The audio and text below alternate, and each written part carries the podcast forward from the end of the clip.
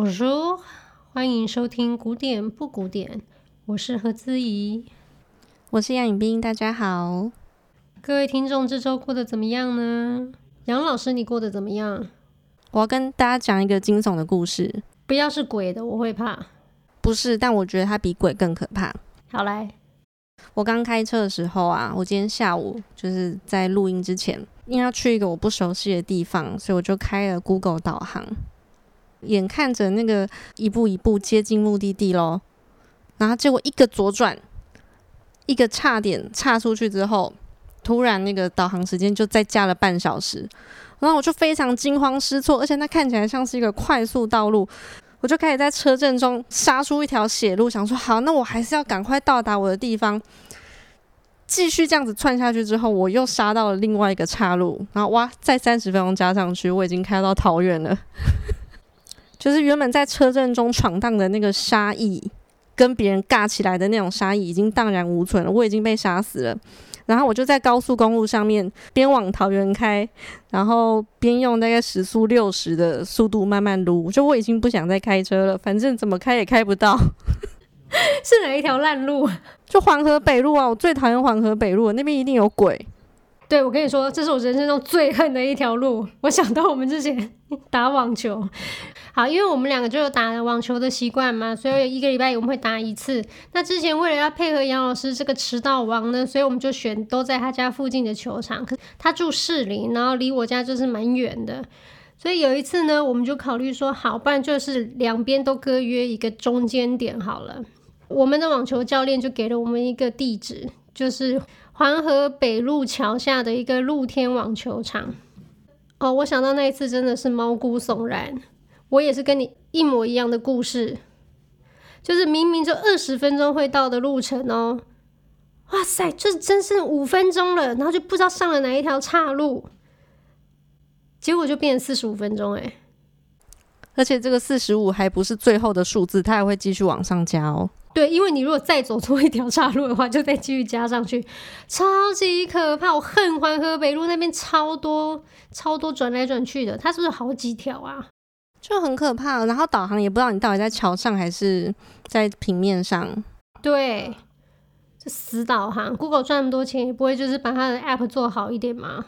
因为我现在只要看到环河北路这四个字，因为不是在路上，我只是抓起来，我只看到这四个字，我听到这四个字，我就全身不舒服。所以，请问那一天你开了多久的车到那个球场呢？我开了五十五分钟，哎，原本是多久？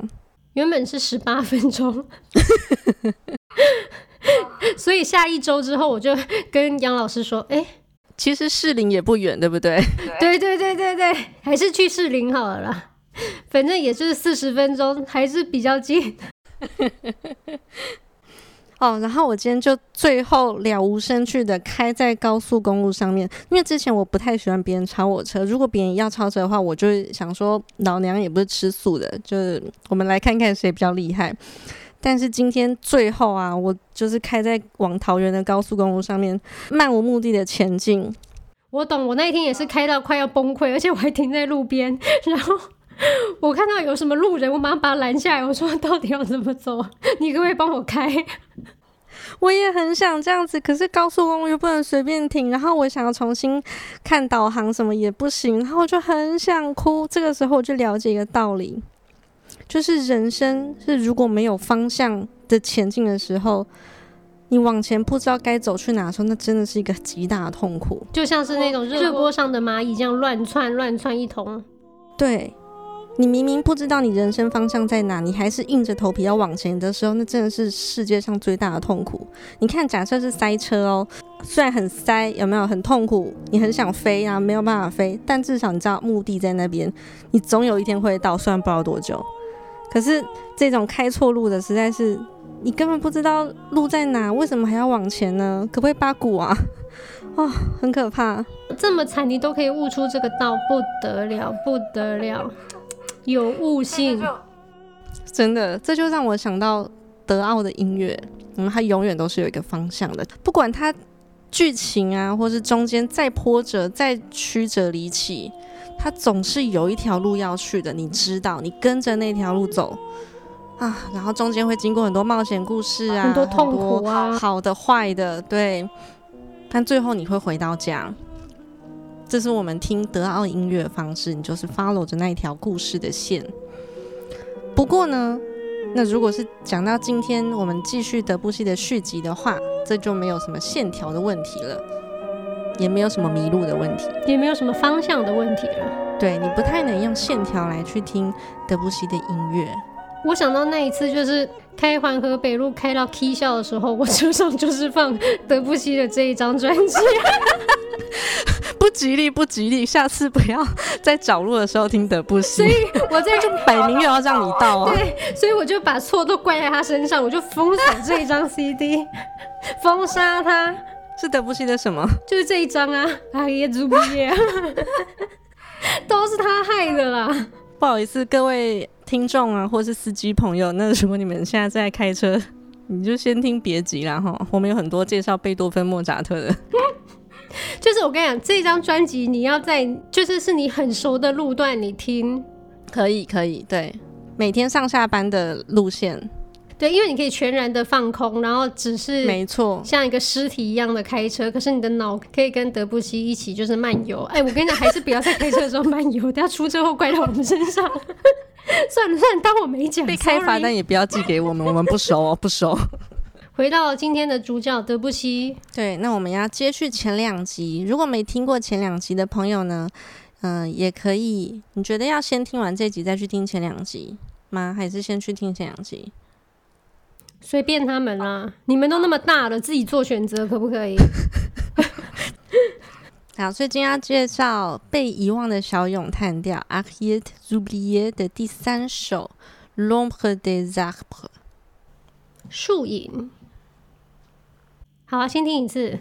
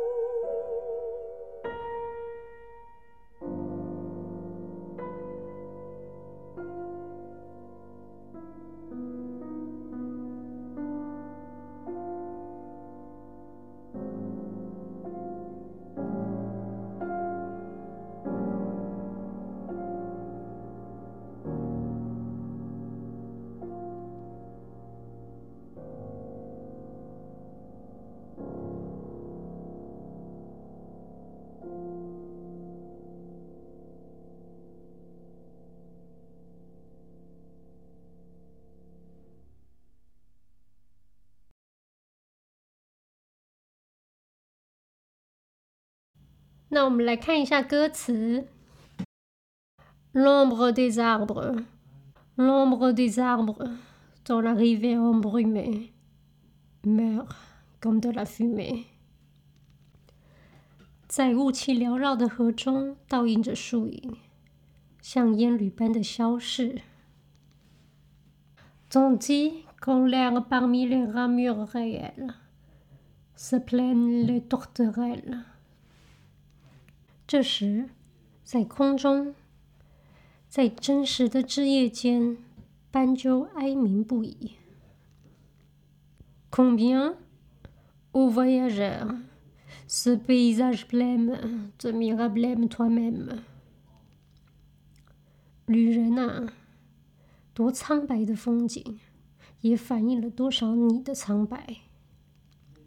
Et que triste pleurer dans les hautes feuillées。在高耸的枝叶里，藏了多少忧伤的泪？Désespérance noyée，将你的希望湮灭。好，德布西在这首曲子的前面呢，写了一段旁白，这是隐居十七世纪的一个作家 Cyrano de Bergerac。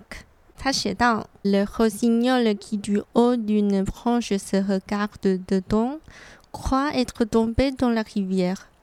Il est au sommet d'un chêne et toutefois il a peur de se noyer。这个意思是，有一个小木偶站在树枝的高处，往下一看，他很怕自己掉进河里，而且。 他很怕自己被淹死。我觉得在这个旁白里面，他真实的讲出了这首曲子和诗的精髓，也就是他正在影子和现实之中打转，就他分不清楚自己他是木偶呢，还是真实的人，他是影子呢，还是现实。然后这首曲子让我有一种 Winter is coming。我以为你要讲什么？你还在追这部剧吗？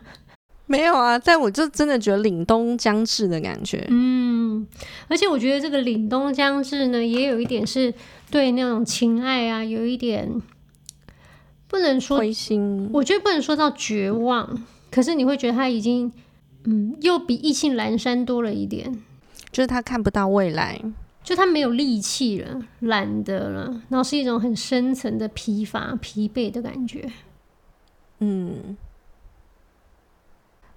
就像我们前面说的，德布西的音乐呢，因为比较不是走线条路线的，而是形容画面，所以也没有什么要不要回家、有没有迷路的这个问题。但说真的，我觉得这首曲子有一点迷茫，它有一点彷徨。他不知道该往哪里走，所以他在影子与现实之中挣扎。我跟你也有相同的感觉，因为德布西，我觉得他某种程度是一种得道高僧。对，他最喜欢第三视角抽离自己，用一种很远的目光凝视着这个世界。可是这一首我觉得非常特别，因为你觉得他这个第三视角常常会有。第一人称跟第二人称出现，真的，而且一旦在音乐中这个第一人称出现的时候，你全身就会全身鸡皮疙瘩，因为它表现了对真实世界、对人类世界的眷恋。嗯，那我觉得他还是个人，对，还是个法国人。你看，他对其他事情都了无生趣，这样，但对爱情还是会有失望跟期待的。嗯，真的。还有对食物，对这一首真的是特别的有一种失望感。德布西在这里有一点类似哈维尔、兰维尔，就他想要特别表现的，故意表现自己不在乎、很疏离、冷漠，但他其实对真实的情感是有所盼望的。所以各位不要。被一开始他那种冷漠的音乐的感觉被唬住喽。好，那到底他对人性或是真实世界有怎么样的渴望呢？我们等一下会在曲子里面告诉大家那个段落。我觉得这一首曲子的低音呢，就是钢琴。呃，钢琴其实有两只手嘛，左右手。你觉得好像是河面上跟河面下的一种暗潮汹涌。它的第一小节开头的这个三个四分音符，我觉得很像一种台面上的预言。咚咚咚。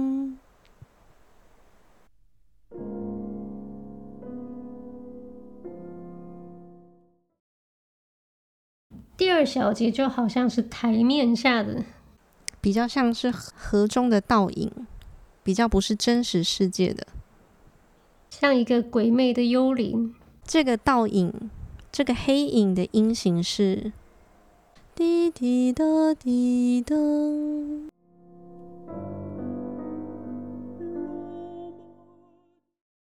那我们把这两个连起来，大家听听看，台面上跟台面下连起来的声音是。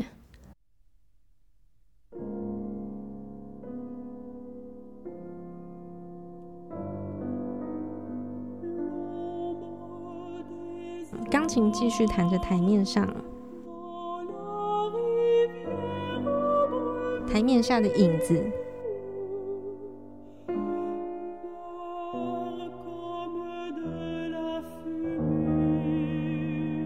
台面上，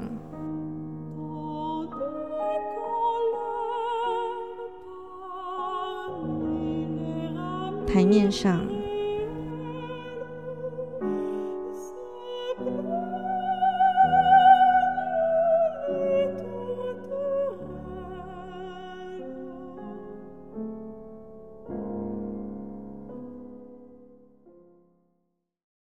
在这一首疏离的曲子里面呢，到了这一句的时候，总算有了一点点人味，总有了一点真实世界，终于看见了活体动物，也就是斑鸠杜德黑了，它给这个书里的世界带来了一些希望。我们再听一次，因为德布西在这一句呢，终于用了属于人类世界的。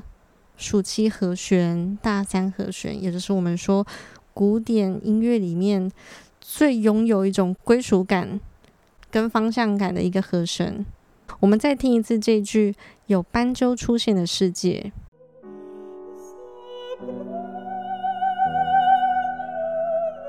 暑期一集，你会不会觉得听到那个就是？原本是一直紧绷着的情绪，你觉得很不舒服、很怪异，突然听到多的黑了啊，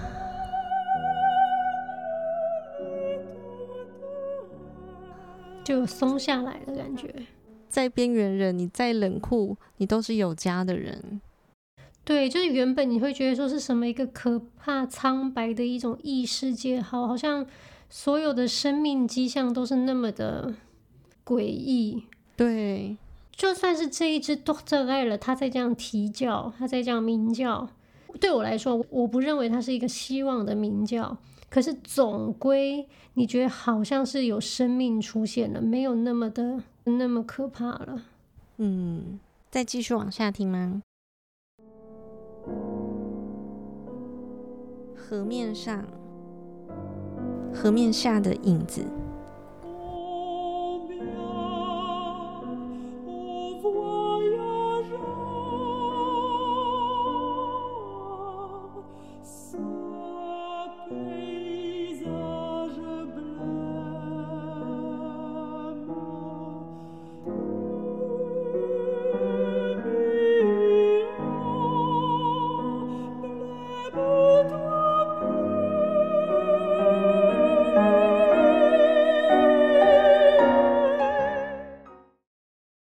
家有没有听到钢琴不断的呢喃着那个河面上和河面下的影子呢？而这里有人走进来了，他是一个旅客 voyageur，但是他就像是旁边的景色一样那么苍白，人和景色互相辉映着，互相倒映着彼此，淡漠。没有生命迹象一般，反而你会觉得这个在树上啼叫的这个 Tourterelle 比这个旅人更有生命力呢。对，这个旅客好像丧尸哦。我觉得他像什么？他有一点像是那个《The Lord of the Rings》里面的那个女王，就是魔戒里面呢，不是有一个精灵女王吗？嗯，他每次动用他的法力过后之后，他就会就是像个死人嘛，非常衰败的感觉。对，很衰败，没错，衰败苍白，很冷，很冷，这样。就它的存在，嗯，不会为这个苍白的景色增添多少色彩。是。反而更加强调这个衰败的场景。嗯，但是到了声乐的结尾的时候，钢琴好像开始挣扎，因为它终于受够这种鬼魅而低压的气氛了。他开始试图往上爬，往上爬，还要挣脱。在这一段爬坡之后，终于迎向这首曲子的高潮。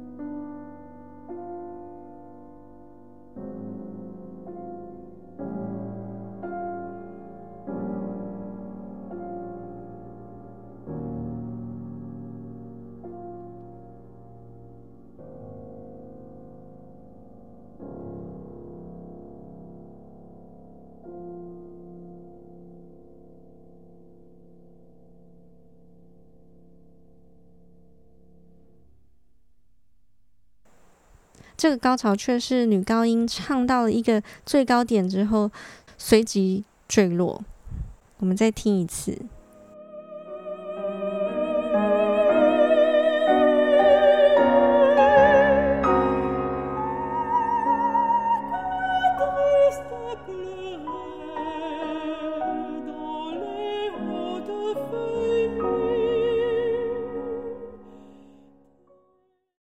这里我们又重新听到了人性的出现，在钢琴的部分，他唱着 triste pleurer 伤心的泪水。可是你知道吗？伤心的泪水它就是有人性的，虽然难过，可总没有那么灰扑扑的，什么都看不见生命力。所以钢琴又用了一个温暖的大三和弦，把刚刚坠落的女高音接住了。我们听一次钢琴的大三和弦，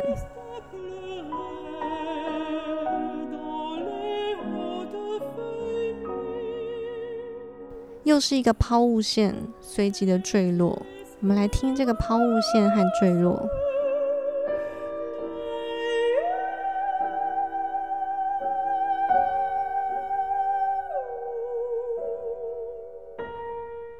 又是河面上，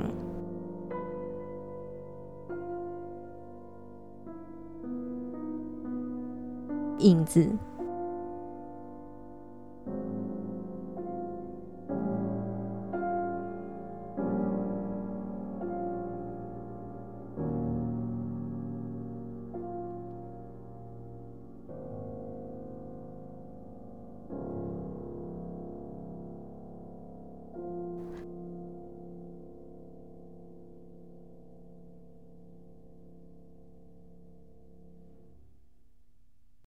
家有听到这个钢琴的结尾吗？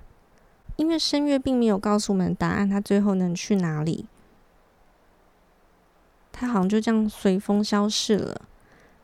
钢琴继续的走啊走的。对我来说，我觉得声乐就像刚刚歌词里面提到的旅人，他离开这个苍白的景色了。那这个景色怎么办呢？他还是得河水还是要继续往前走。而且我觉得他的那个消逝啊，好像你前面听到那个 Doctor 盖人，或是有旅人，这一切都好像是一场梦。这到底是真的还是假的啊？对，他们都是过客。我觉得甚至比过客还更多，就是你都还会怀疑，刚刚真的有人吗？有声音吗？有动物吗？对，还是你误会了？对，然后好像他的这个消逝呢，好像回到那种 盘古开天，就是天地间什么都没有，只有苍凉的那种感觉。对，只有苍凉的石壁，甚至连青草都没有的。对对，嗯，但是。听到最后呢，大家可以请大家注意听一个声咪，噔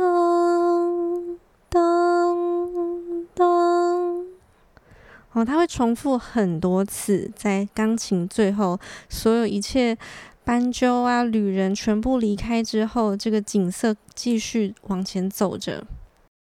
呃，这个声咪一开始是，好像是最后的一一丝念想。找不到归属感。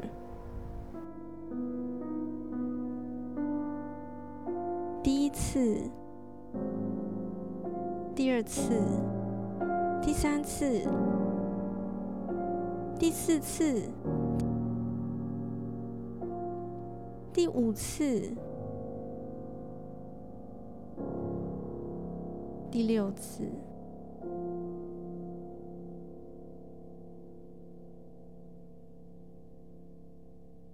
第六次的声咪，是不是让人家稍微松了一口气呢？他又回到了大三和弦，他回到了有人性的世界，已经是几乎细微不可闻的声咪了。可是它终究让我们感到了一丝温暖。希望大家听完这首曲子不会要死不活。我正要讲这个，不要忧郁症。那如果哈，就是有一点忧郁症倾向的，然后冬天日照又很少的话，大家可以去药局买那种维他命 D 的那种滴剂，然后你每天早上起床的时候，你就滴一滴在你的水里面，把它喝掉。